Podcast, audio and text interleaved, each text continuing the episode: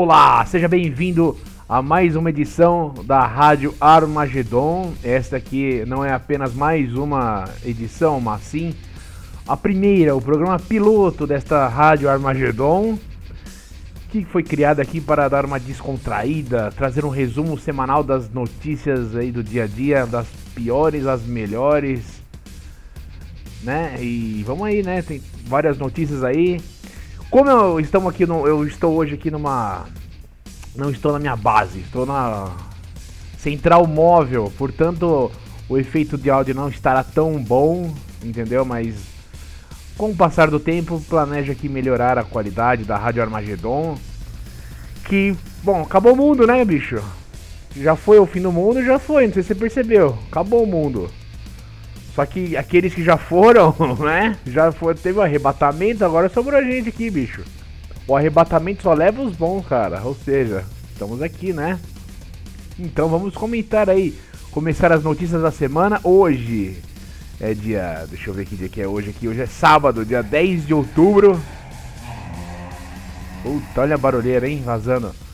Dia 10 de outubro de 2020.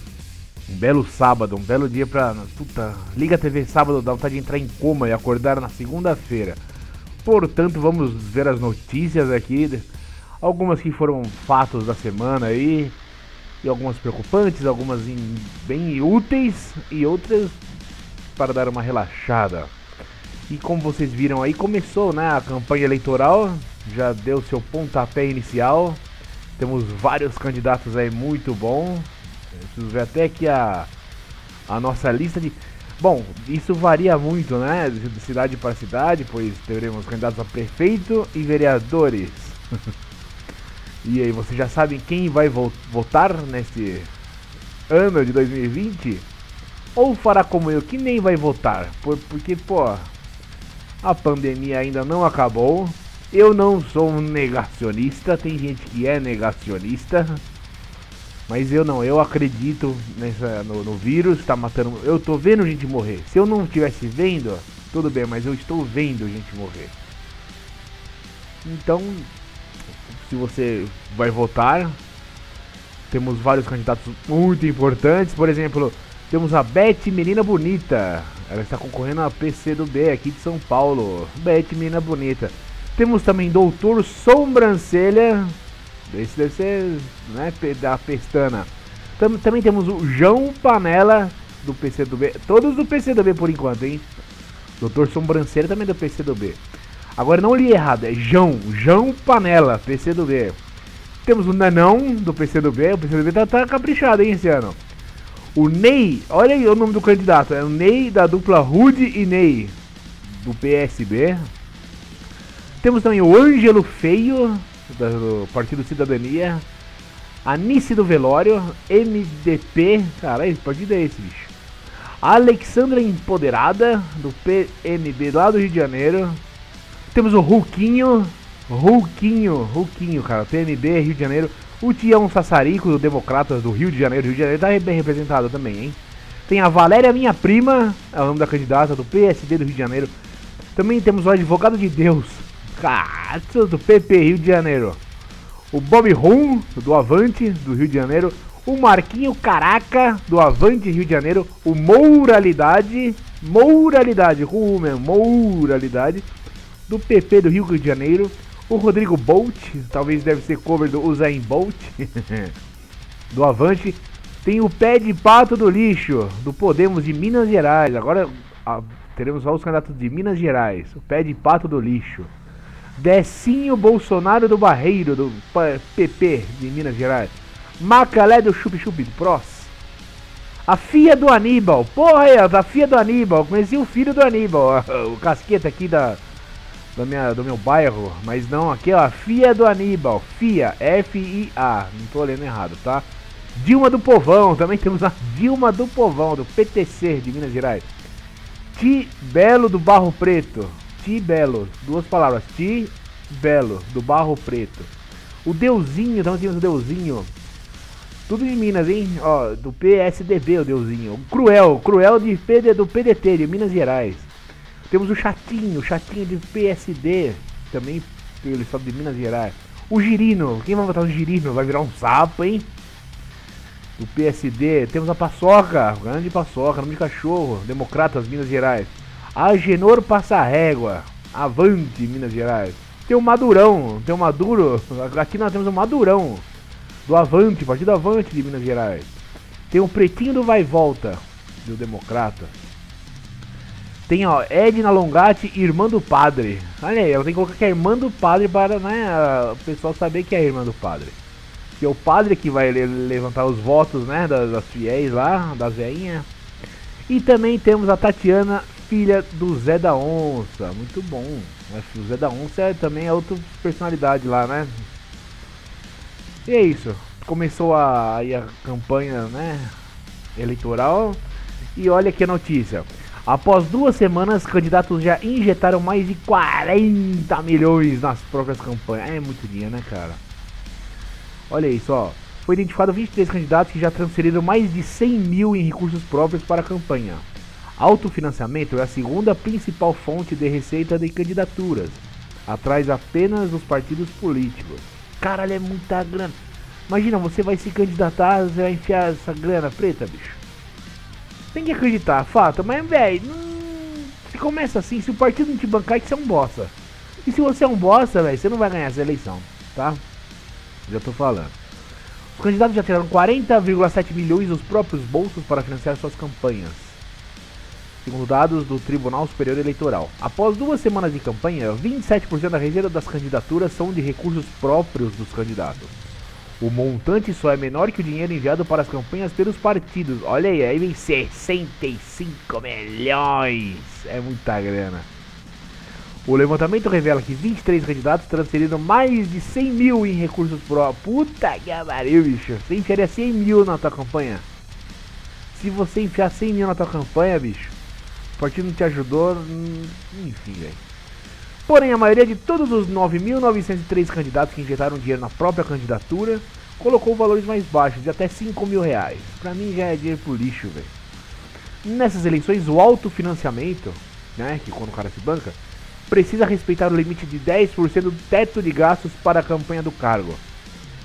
Em 2008, opa, em 2018 a regra era diferente, era 10% dos rendimentos brutos do doador no ano anterior ao das eleições. Considerando o limite de 10% do teto de gastos da campanha de 2020, o montante de recursos próprios varia de acordo com o município e cargo. Realmente, temos municípios pobres e milionários, né? Na disputa de primeiro turno para prefeito, o teto varia de 123 mil a 51,8 milhões.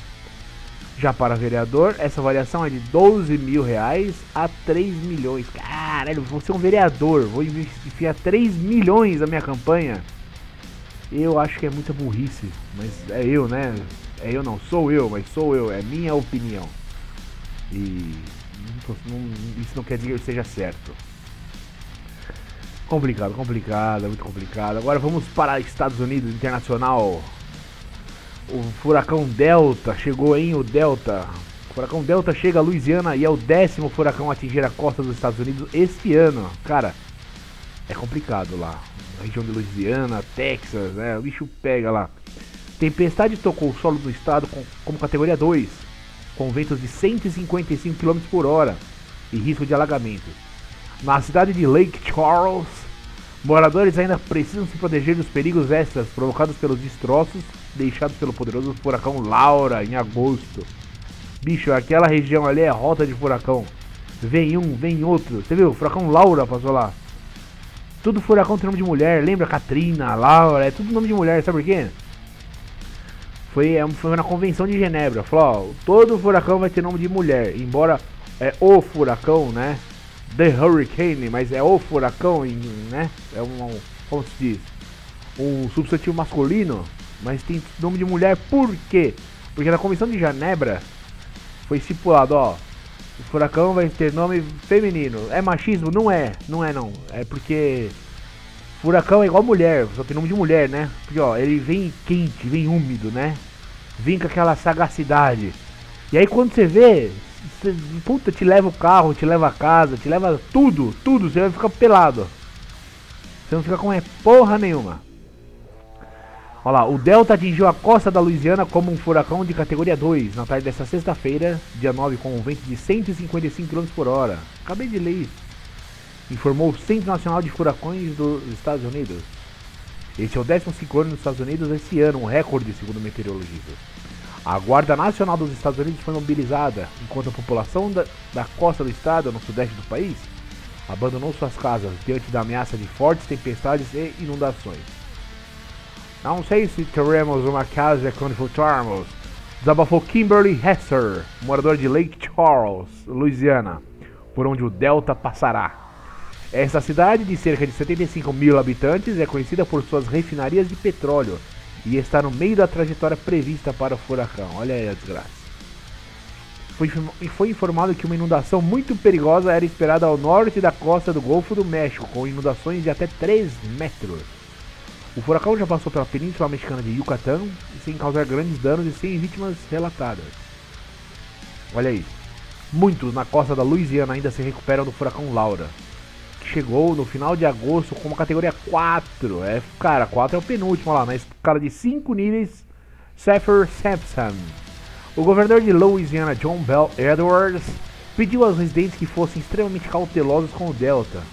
Trata ele com carinho, ele pediu e anunciou que 2.400 membros da Guarda Nacional foram mobilizados para ajudar.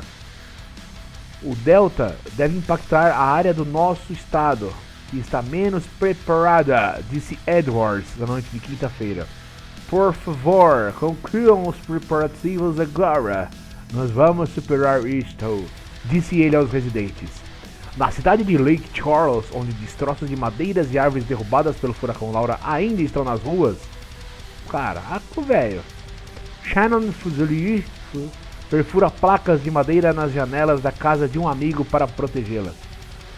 Muitas casas no bairro estão cobertas por lonas devido aos danos causados por furacões anteriores. Fusilier diz que vai ficar em casa, porque não acha que o Delta seja poderoso o suficiente para ter que fugir. Aí que aí, tá vendo? Ó? Um, um, o pessoal subestima o poder da natureza. O governador Edwards avisou, porém, que o Delta pode fazer voar como mísseis os destroços de tempestades anteriores. Então o furacão Laura passou lá em agosto, final de agosto, ainda tá na rua os destroços. Aí vai vir o Delta e vai meter força lá, você viu? Míssel, vai como míssel. Na quinta-feira o tráfego está congestionado em ambas as direções do Lake Charles, devido à multidão saindo da cidade. Terry Levine já havia partido para a cidade de Alexandria, cerca de 100 km ao norte, devido ao furacão anterior, e se prepara para fugir mais uma vez. É exaustivo. Tenho minha mãe de 81 anos em um estado de saúde que não é dos melhores. Mal voltamos para casa depois de Laura e temos que partir novamente por causa do Delta. Ficamos duas ou três semanas em casa. Conta.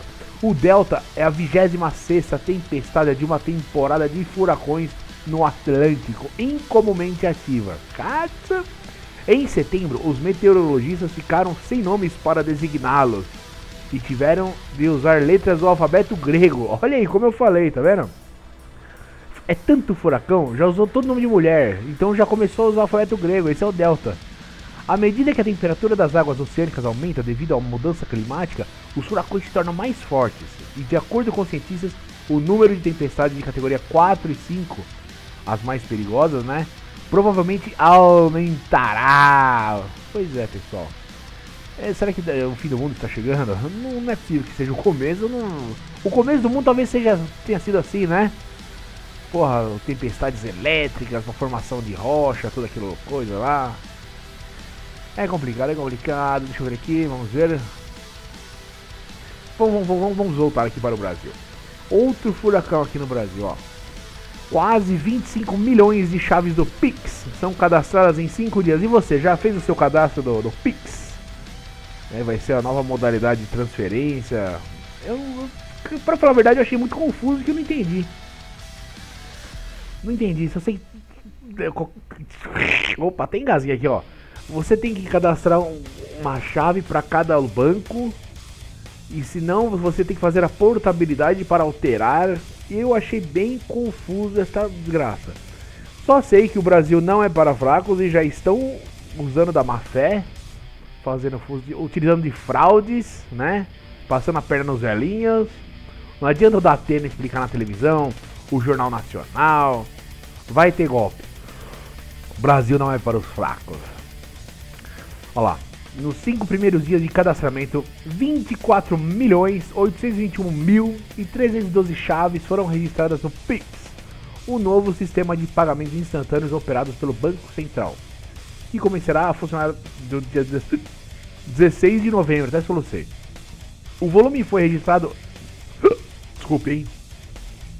Das 9 horas de segunda-feira até as 18 horas de hoje, que no caso foi ontem, dia 9 foi ontem. As chaves do Pix são uma combinação para que o cliente possa pagar e receber dinheiro em até 10 segundos. Tipo um assalto. Assalto, pode dinheiro. Opa, passou 10 segundos, tá uma bala. A chave é composta por uma das três informações, o número celular, e-mail ou CPF, que o correntista deverá digitar para fazer as transações. E se eu perder meu. E se alguém roubar meu CPF? Né? É uma dúvida aí, ó. Vamos lá, vamos lá. Caso o cliente não queira cadastrar o celular, o e-mail, o CPF, pode pedir ao banco um EVP. Nossa, sabe o que é um EVP?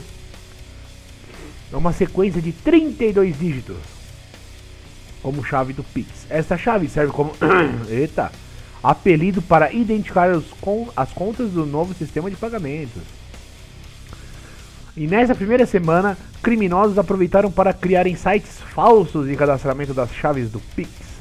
Os links são enviados por, por SMS, redes sociais ou e-mail, onde será solicitado o download de aplicações maliciosas que dão acesso remoto ao aparelho das vítimas para captura de dados. Ao clicar em uma dessas páginas, o usuário desavisado preenche um cadastro falso e insere dados pessoais ou baixa um aplicativo malicioso que dá acesso remoto de criminosos ao aparelho e rouba informações pessoais. É isso aí. Esse é o Brasil, Brasil. O Banco Central orienta os clientes a cadastrarem as chaves Pix apenas nos canais oficiais das instituições financeiras. O registro é feito somente nos aplicativos ou nos sites das próprias instituições dos bancos. Das fintechs, que, que é fintechs? Startups do sistema financeiro das cooperativas de crédito e das financeiras. Para que as pessoas físicas e para os microempreendedores, as transações serão gratuitas, exceto nos casos de recebimentos de dinheiro pela venda de bens e de serviços. Um postinho, né? As pessoas jurídicas arcarão com custos. Olha aí. As tarifas dependerão de cada instituição financeira, mas o Banco Central estima que será um centavo a cada 10 transações. Olha! Aí sim. O Pix servirá não apenas para transferências instantâneas de dinheiro, como poderá ser usado para o pagamento de boletos, de contas de luz e impostos para compra no comércio. Com a ferramenta, será possível o cliente sacar dinheiro no comércio ao transferir o valor desejado para o Pix de estabelecimento e retirar cédulas no caixa. Olha aí. Agora tem uma dúvida contra o Pix. É, o Datena tá falando, né? Jornal Nacional, vários da televisão tá falando do Pix com especialistas da Tela e tem imagens. Vamos entrevistar aqui os especialistas aqui do Pix, que vai nos o consultor financeiro, ele vai nos dar tirar todas as dúvidas, bande as suas dúvidas. Aí mandaram um monte de dúvida lá pro Datena, ele respondeu, mas não mandou uma que eu tenho dúvida. Por exemplo, o Pix, eu vou pagar uma conta. Aí eu só coloco meu CPF, né? Ou meu telefone, ou o e-mail, depende da chave do banco, certo? Então, por exemplo, e se eu perder meu. Perder não, meu CPF. Aliás, qualquer CPF de qualquer um está rolando aí, né? E-mail, telefone, porra. E se eu for pagar aí, ó. Quero pagar esse boleto aqui, ó. Meu boleto. Meu IPTU aqui tá atrasado, quero pagar todas as parcelas do meu IPTU. Qual a forma de pagamento, senhor? Ah, eu quero usar minha chave do Pix. Ah, qual é a tua chave do Pix, senhor? Aí eu pego um CPF aleatório, pá, de alguém que já cadastrou e você vou conseguir pagar minha conta?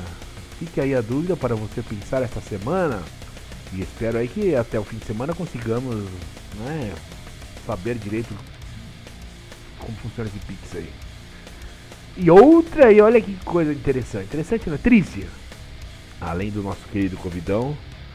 Olha aí. Os prêmios. Não é? Os ganhadores do prêmio Nobel disseram assim, ó, número de famintos vai quase dobrar esse ano. Olha aí. Na sexta-feira, o PMA, que é o Programa Mundial de Alimentos das Nações Unidas, recebeu o Prêmio Nobel da Paz, uma decisão que serviu de alerta ao planeta sobre o impacto sem precedentes do coronavírus. Com base nos avanços dos primeiros 15 anos do século XXI, o plano da ONU era de que, até 2030, a fome fosse erradicada. Olha aí, cara. Interessante, hein? Precisou de 2030 anos depois de Cristo para a fome ser erradicada e ainda não deu certo. Falhou, a previsão falhou. O vírus, porém, matou um dos sonhos mais antigos da humanidade. Ele foi o corona. Projeções obtidas pela coluna indicam que o salto do número de famintos nos locais onde a agência trabalha poderia ser de mais de 80% até o final de 2020, atingindo um total de 270 milhões de pessoas em 83 países. Triste, não? Para a entidade da ONU, o risco é de uma pandemia da fome. O PMA, que é o órgão lá da ONU, da fome, alerta que a pandemia do Covidão irá empurrar o número ainda maior de pessoas para a fome, acima das previsões que estavam sendo realizadas até meados do ano. O resultado será a transformação da crise sanitária numa crise social que ameaçaria a própria paz. Vai sair guerra. Pois é, quando tem fome é complicado, cara. O ser humano é capaz de qualquer coisa, né? Em 2019, o programa atendeu 97 milhões de pessoas e no início da crise a estimativa era de que esse número poderia chegar a 138 milhões. Agora a projeção já fala de um número bem maior. Olha, é, Covidão veio para ferrar, cara. E tem gente levando na brincadeira, não acreditando no Covid. De acordo com o PMA, a América Latina vive um dos piores cenários do mundo. Mesmo que a entidade não inclua países como Argentina, Chile, Brasil e México, porra, a ONU, a ONU não sabe que fazem parte da América Latina esses países? Olha lá, por não. Ah, entendi. É que a ONU saiu da. Desse, ah, ó, por não operar nesses locais. É, vamos ficar quieto, né? Pra não passar vergonha. Ela estima que 11 nações do continente, 14 milhões de pessoas vão precisar ser socorridas pela distribuição de alimentos. Caralho, velho. 14 milhões de 11, 11 nações. Só da América Latina, bicho. Tô falando da América Latina, cara. Não tô falando do mundo, tá? Olha lá. 14 milhões. E em 2019 esse número é de 3 milhões. Só no Haiti, ah, ali é fogo, hein? O número passou de 700 mil para 1,6 milhão. 1 milhão e 600, cara. Ou seja, mais que dobrou. No corredor El Salvador, Guatemala, Honduras e Nicarágua, o saldo foi de 1,6 milhão em 2019 para 3 milhões. Caralho, bicho, é muita gente, velho. Dobrou praticamente. Os refugiados e imigrantes venezuelanos na Colômbia, Peru e Equador também precisarão de mais ajuda. No ano passado, o PMA ajudou a 540 mil pessoas.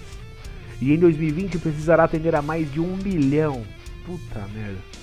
Na avaliação da entidade, o resultado dessa explosão de famintos pode ser o aumento na agitação social e dos protestos, dos fluxos de imigrantes, além de uma intensificação de conflitos e a subnutrição generalizada entre populações que antes eram imunes à fome. Porra, não, calma aí, vai. Populações que eram imunes à fome? Quem é imune à fome? Entendi. Vamos lá. Bom, e vamos aqui dar uma descontraída, certo? Agora vamos falar de futebol. É só uma notícia. Eu odeio futebol. A Rádio Armagedon não compactua ideias de esportes e futebol. Porque não é chato pra cacete. Mas vamos falar aqui, ó. Linha de 5 a 0 A estratégia funciona e o Brasil goleia a Bolívia em estreia. A seleção brasileira não podia começar melhor a sua caminhada nas eliminatórias para a Copa do Mundo do Qatar. Ontem, sexta-feira, na Neoquímica Arena, a equipe comandada por Tite goleou a Bolívia por 5 a 0. Gols de Marquinhos, Firmino, Firmino marcou dois, Felipe Coutinho e Carrasco. Carrasco fez contra. Oh, Carrasco, lá da, da Bolívia. Apesar da Bolívia ser um adversário frágil, que vive forte crise institucional na federação e contou apenas com jogadores do campeonato local em campo, o Brasil jogou de maneira ofensiva, ou seja, tá falando aqui que até o São Bernardo Futebol Clube ganharia da, da Bolívia. É isso aí, parabéns Brasil, dane-se. É, e agora, ontem, melhor, é isso aí. Ontem entrou a fase verde em São Paulo e a partir de hoje vamos abrir cinemas, teatros. Que legal. Sem dúvidas, a pandemia impactou a rotina da capital paulista. No entanto, nesta sexta-feira, a cidade de São Paulo passou para a fase verde. Por enquanto, o anúncio oficial sobre a novidade está para ser feito em coletiva de imprensa no Palácio dos Bandeirantes, com direito a uma atualização mais detalhada dos estádios de cada região na pandemia. Acontece que a fase verde é condição dada pela prefeitura para a reabertura de museus, cinemas, casas de shows e teatros, conforme o Plano São Paulo, que é o Programa de Retomada de Atividades Econômicas. Desde o dia 29 de junho, a cidade de São Paulo se encontrava na fase amarela do Plano São Paulo. E em 3 de julho, o governo do estado recomendou a reabertura das instituições culturais, caso a cidade se mantivesse nesse estágio por 28 dias consecutivos. Só que a prefeitura não acatou essa recomendação. Enquanto isso, no dia 3 de setembro, foram divulgados protocolos de saúde nos setores de cinemas, teatros, shows e museus com as seguintes medidas. Todos os funcionários que apresentarem sintomas de síndrome gripal, febre, mesmo que relatada, tosse, dor de garganta ou coriza ou dificuldade respiratória, serão considerados suspeitos de portarem Covidão, devendo ser afastados e só podendo retornar às atividades após 15 dias do primeiro sintoma, Caso todos os sintomas tenham findado ou caso esteja munido do resultado negativo. É isso aí. Além disso, antes de entrar nas dependências do estabelecimento, todos os visitantes deverão sujeitar-se à medição de temperatura, sendo considerados suspeitos de portarem covidão aqueles que apresentarem febre, ainda que leve a partir de 37,5 graus. Nesse caso, indicar ao usuário que procure um posto de saúde. Isso aí. Agora vai, hein? Na, enquanto na Espanha o pessoal já está tendo um, praticamente a segunda onda, vai ter lockdown na Espanha, o pessoal está aflito, sim, com muito medo na Itália. No berço do. do né? No, o berço assim. Saiu da China, mas começou a crescer na Itália. Lá o negócio tá pegando. E o Brasil está levando na flauta, na flauta, como sempre. E vamos lá aqui mais uma notícia, é agora notícias que impactarão a sua vida. Primeira notícia que impactará a sua vida. Gustavo Lima confirma término de casamento com Andressa Suíta. Após muita especulação, Gustavo Lima confirmou que se separou da modelo Andressa Suíta. Ele afirmou que o término aconteceu por um desgaste normal da relação. Informamos que não houve nenhuma briga ou traição e qualquer informação que esteja circulando nesse sentido é inverídica, ele escreveu em suas redes sociais. O cantor acrescenta em nota: a amizade, o carinho e o respeito continuam, além da missão maior, a criação e educação dos dois filhos do casal. Hoje, o possível divórcio do casal virou um dos assuntos mais comentados no Twitter. Olha aí, claro que é mais comentado. Afinal, é uma notícia que vai mudar a sua vida. E até Whindersson Nunes aproveitou para brincar com a situação. Bora tomar uma, Gustavo Lima, convidou o humorista que se separou de Luísa Sonsa em abril. Muito bom. Alexandre Suíta, irmão da Andressa, já disse que não se surpreende com o divórcio. Surpresa nenhuma, mas reza e torce pra família. Eu tô, tô falando, falando sotaque de caipira. Embora seja o irmão da mulher, não do Gustavo Lima, vou fazer sotaque caipira. Surpresa nenhuma, mas reza e torce pela família. Afinal, o que interessa é a felicidade dos meninos. O tio está aqui para ensinar a ser homem, relaxa. Escreveu em seu Instagram. Música nova. Horas após confirmar o término, Gustavo Lima lançou Café e Amor, uma música que fala sobre separações. Abre aspas. Já percebeu que quando você sorri, o motivo não é mais eu, que quando eu tô feliz é porque meu time venceu ou coisa parecida, não tem nada a ver com a nossa vida. Melhor terminar, cada um por si, um ponto final. Às vezes é um começo e não um fim. Fecha aspas. Essa é a letra da mais nova letra daí da música, mais nova música de Gustavo Lima. Salva de palmas para o Gustavo Lima. Cada relação começada e terminada é mais uma música lançada desses sertanejos aí. Muito bom. Agora outra notícia que vai impactar a sua vida. Jane Fonda diz que não está mais fazendo sexo. Abre aspas. Já fiz muito. Fecha aspas. Jane Fonda não tem tabus para falar sobre sua vida sexual. Depois de afirmar que um dos seus grandes arrependimentos foi não ter feito sexo com Marvin Gaye, agora a atriz não escondeu a sinceridade ao afirmar que já não está tão ativa sexualmente como antes. A artista de 82 anos foi questionada por Tiffany Haddish no The Ellen DeGeneres Show de hoje. Eu preciso saber por que você está tão bonita. Ainda está fazendo sexo? Você está tendo tipo sexo selvagens? Disse a apresentadora, a quem é Ellen Degenerada Show.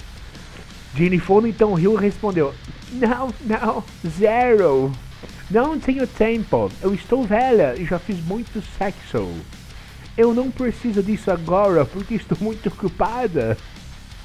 A atriz ainda relembrou um comentário feito por um dos seus ex-maridos que ela afirmou também ser o seu favorito. Caralho, tá até lista. Meu ex-marido favorito, Ted Turner, sempre dizia: Se você explorar muito, isso cresce transversalmente. Disse Fonda entrelaçando as mãos. Eu acho que ele está certo. Eu não poderia fazer sexo novamente, mesmo que quisesse. Fonda se casou com Hayden em 1973 e permaneceu com ele por 17 anos antes de se divorciar. Os dois são pais de Troy Garrity, de 43 anos. E no último mês, Jane Fonda ainda revelou que nadou nua com Michael Jackson e classificou sua relação com Marlon Brando como decepcionante. É isso aí, a velhinha está com 82 anos e que incrível! Eu aposto que foi uma notícia que impactou a sua vida. Você não sabia que ela tinha parado de fazer sexo, não? Aliás, afinal a Jenny Fonda é. É Fonda. Vamos lá. Como que é aqui? Vamos agora para a nossa reta final, nossas notícias musicais. Olha aí. Uh, Ozzy Osbourne. É quem você conhece Ozzy Osbourne, né? Todo mundo conhece Ozzy Osbourne. É um velho maluco. Sim, maluco, porém lúcido. Porque Ozzy Osbourne diz assim, ó. Ah, pô, Ozzy Osbourne. Agora eu vi a fala dele. Ah, Sharon, a porra do Covid-19 não é uma conspiração e pode te matar. Essa foi a minha dublagem aí do Ozzy lesado, que ele chama Sharon, que é a mulher dele, e depois fala o que ele quer. O Madman Ozzy Osbourne tem uma mensagem para as pessoas que minimizam a ameaça do Covid-19. Foi o que ele disse em sua entrevista ao Ozzy, Ozzy's Boneyard, do Sirius XM, quando Ozzy não mediu palavras sobre sua indignação acerca das festas idiotas de Covid. Oh, estou ansioso para voltar à porra do palco, disse ele continuando. Coloque esse coronavírus sob controle. Podemos fazer alguns shows com cuidado, sem dúvida. Mas você que está nos ouvindo ou assistindo agora, por favor, não seja como o burro da escola que vai para uma daquelas festas idiotas do Covid, pensando em ser um fodão. Isso é só para idiotas, porque o risco desse vírus não é uma conspiração, como muitos dizem. Isso é muito real e pode te matar. Tá que pariu. Ozzy comemorou recentemente o 40 aniversário de sua carreira solo e o 50 aniversário de Black Sabbath, seu auto-intitulado álbum. Caralho, 50 anos. Nesse episódio do Ozzy's Boneyard, ele também discute a história de Black Sabbath, os restaurantes em Los Angeles que ele gastou seus primeiros royalties e muito mais. Enquanto isso, Ozzy escreveu recentemente uma homenagem ao Ed Van Halen. Pois é, que infelizmente nos deixou nessa terça-feira. Um grande artista e um puta guitarrista. Em seu artigo para Rolling Stone, que você poderá ler sua íntegra, ele escreveu assim, ó. Aquela coisa do guitar tapping na década de 80 referindo à técnica que o Ed Van Halen fazia, né? Guitar tapping. Todo mundo estava fazendo seu Ozzy ligeiro, mas depois de o mestre fazer isso, todo mundo fica em segundo lugar. Qualquer um depois de Ed ficou em segundo, tanto eu. Houve alguns bons músicos e ainda alguns outros muito bons. Mas não se trata apenas de tocar o instrumento. Você tem que deixar a emoção fluir além dos limites. E o Ed fez isso muito bem. É isso, cara. O Ozzy é. É maluco. Não é que ele é maluco, ele ficou maluco, né? Tanto abuso aí, mas ele tá lúcido. Falou que o Covid não é brincadeira. E eu também falo que não é brincadeira. Se eu não tivesse visto gente morrer aí, conhecido morrer, cacete. Aí beleza, mas não, tá morrendo, caralho. E tem gente que fala, não, é tudo lenda, isso não é nada, é uma gripe. Ah, inclusive gente de perto de mim, de, fisicamente perto de mim falando isso. E é isso. Mais uma notícia da música. Para quem gosta de King Diamond e Merciful Fate, vai ter álbuns novos a caminho aí. Olha, em entrevista com Parent Harris do Not Fast, King Diamond confirmou que não somente um novo álbum de sua banda solo será lançado, mas que também está trabalhando em um novo disco do Merciful Fate, o primeiro em 20 anos. Se você gosta de Merciful Fate, fique ligeiro aí que vai chegar um álbum novo aí, cara. Estão trabalhando ainda, não tem definição, definição de data. Porém, vai ser lançado. E a gente falou de 50 anos de Black Sabbath, né? Que lançou o primeiro álbum. E cara, o que quem completou também 50 anos foi a música Immigrant Song da banda Led Zeppelin. Sabe aquela ah,